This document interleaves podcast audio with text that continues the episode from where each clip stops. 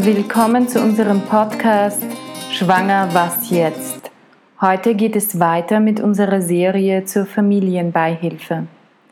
Welche besonderen Voraussetzungen müssen Studenten erfüllen? Zeitliche Beschränkung des Bezuges. Die Familienbeihilfe wird für die gesetzliche Mindeststudiendauer plus ein Toleranzsemester pro Studienabschnitt bzw. für die gesetzliche Mindeststudiendauer plus ein Studienjahr bei Studien ohne Abschnittsgliederung gewährt. Wird ein Studienabschnitt innerhalb der gesetzlichen Studiendauer absolviert, kann das nicht konsumierte bzw. die nicht konsumierten Toleranzsemester in einem weiteren Studienabschnitt desselben Studiums gebraucht werden. Ausnahmen in besonders berücksichtigungswürdigen Fällen ist eine Verlängerung der zulässigen Studiendauer möglich.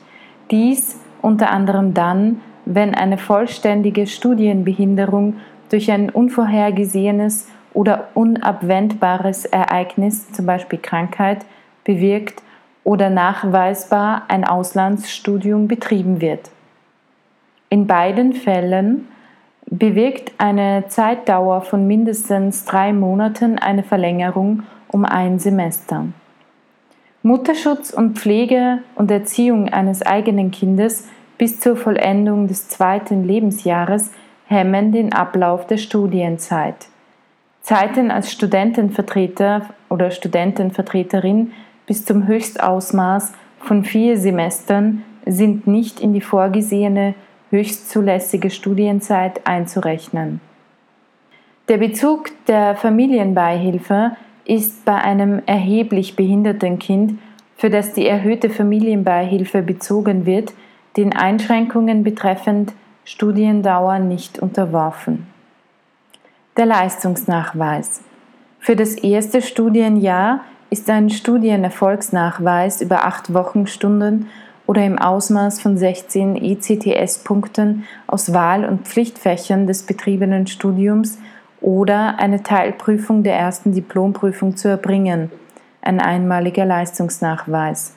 Diesem Nachweis ist gleichwertig, wenn alle Lehrveranstaltungen und Prüfungen der Studieneingangs- und Orientierungsphase nach 66 des Universitätsgesetzes 2002 im Ausmaß von mindestens 14 ECTS-Punkten erfolgreich absolviert wurden. In den nachfolgenden Studienjahren wird das Finanzamt je nach Bedarf stichprobenartig prüfen, ob das Studium ernsthaft betrieben wird. Für ein erheblich behindertes Kind gelten die Bestimmungen über den 8-Wochenstunden-Nachweis nicht. Folgen bei Nichtentsprechung. Wird der vorgegebene Zeitrahmen überschritten oder der 8-Wochenstunden-Nachweis nach dem ersten Studienjahr nicht erbracht, fällt der Anspruch auf die Familienbeihilfe weg. Die Familienbeihilfe kann erst ab Beginn des Monats weitergewährt werden, indem der alte Studienabschnitt erfolgreich beendet und der nächste begonnen wird oder indem der Studierende aus dem laufenden Studienjahr Prüfungen im erforderlichen Ausmaß erfolgreich abgelegt hat. Teilerfolge aus verschiedenen Studienjahren können nicht zusammengezählt werden. Der Teilerfolg des Vorjahres verfällt. Ein Studienwechsel ist nur eingeschränkt möglich. Es sind maximal zwei Studienwechsel möglich. Wird öfters gewechselt, erlischt der Anspruch auf die Familienbeihilfe. Ein Studienwechsel darf spätestens nach dem zweiten fortgesetzt gemeldeten Semester vorgenommen werden. Bei einem späteren Studienwechsel entfällt die Familienbeihilfe jedoch nicht endgültig, sondern nur im Ausmaß der bereits insgesamt zurückgelegten Studiendauer, soweit hierfür durchgehend die Familienbeihilfe bezogen wurde. Ausnahmen Studienzeiten, in denen wegen fehlendem Leistungsnachweis im ersten Studienjahr der Anspruch auf die Familienbeihilfe erloschen ist, werden gerechnet. Die Wartezeit wird im Falle einer teilweisen Berücksichtigung von Vorstudienzeiten um die Anzahl der angerechneten Vorstudiensemester verkürzt. Um die Anzahl der Semester verkürzt sich dann auch die zulässige Studiendauer im neuen Studium.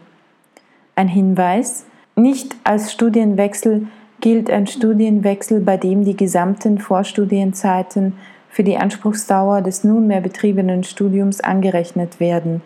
Aber Achtung, Verkürzung der zulässigen Studiendauer im neuen Studium. Oder ein Studienwechsel, der durch ein unabwendbares Ereignis ohne Verschulden des Studierenden zwingend herbeigeführt wurde. Achtung, wären Einkünfte grundsätzlich auch zu versteuern, bleiben sie aufgrund ausdrücklicher gesetzlicher Anordnung des Familienausgleichsgesetzgebers bei der Ermittlung des maßgeblich zu versteuernden Einkommens des Kindes jedoch außer Betracht, so nämlich das zu versteuernde Einkommen, das vor oder nach Zeiträumen erzielt wird, für die Anspruch auf die Familienbeihilfe besteht. Entschädigungen aus einem anerkannten Lehrverhältnis, Waisenpensionen und Waisenversorgungsgenüsse. Naturgemäß sind bei der Ermittlung des zu versteuernden Einkommens eines Kindes auch ausdrücklich als einkommenssteuerfrei erklärte Bezüge gemäß 3 Absatz 1 EStG 1988 nicht zu berücksichtigen. EStG ist das Einkommenssteuergesetz. In diesem Zusammenhang sind insbesondere folgende Leistungen zu gewähren.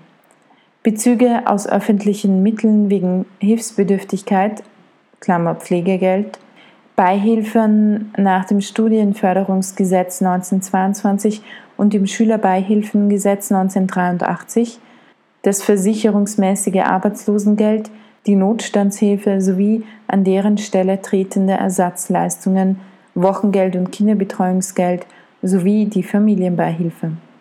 Soweit heute zur Familienbeihilfe für Studenten. Nächste Woche widmen wir uns der Familienbeihilfe in Fällen mit Auslandsbezug. Für heute aber wünsche ich euch einen wunderschönen Morgen, einen guten Abend oder eine wundervolle Nacht, wann immer ihr diesen Podcast hört.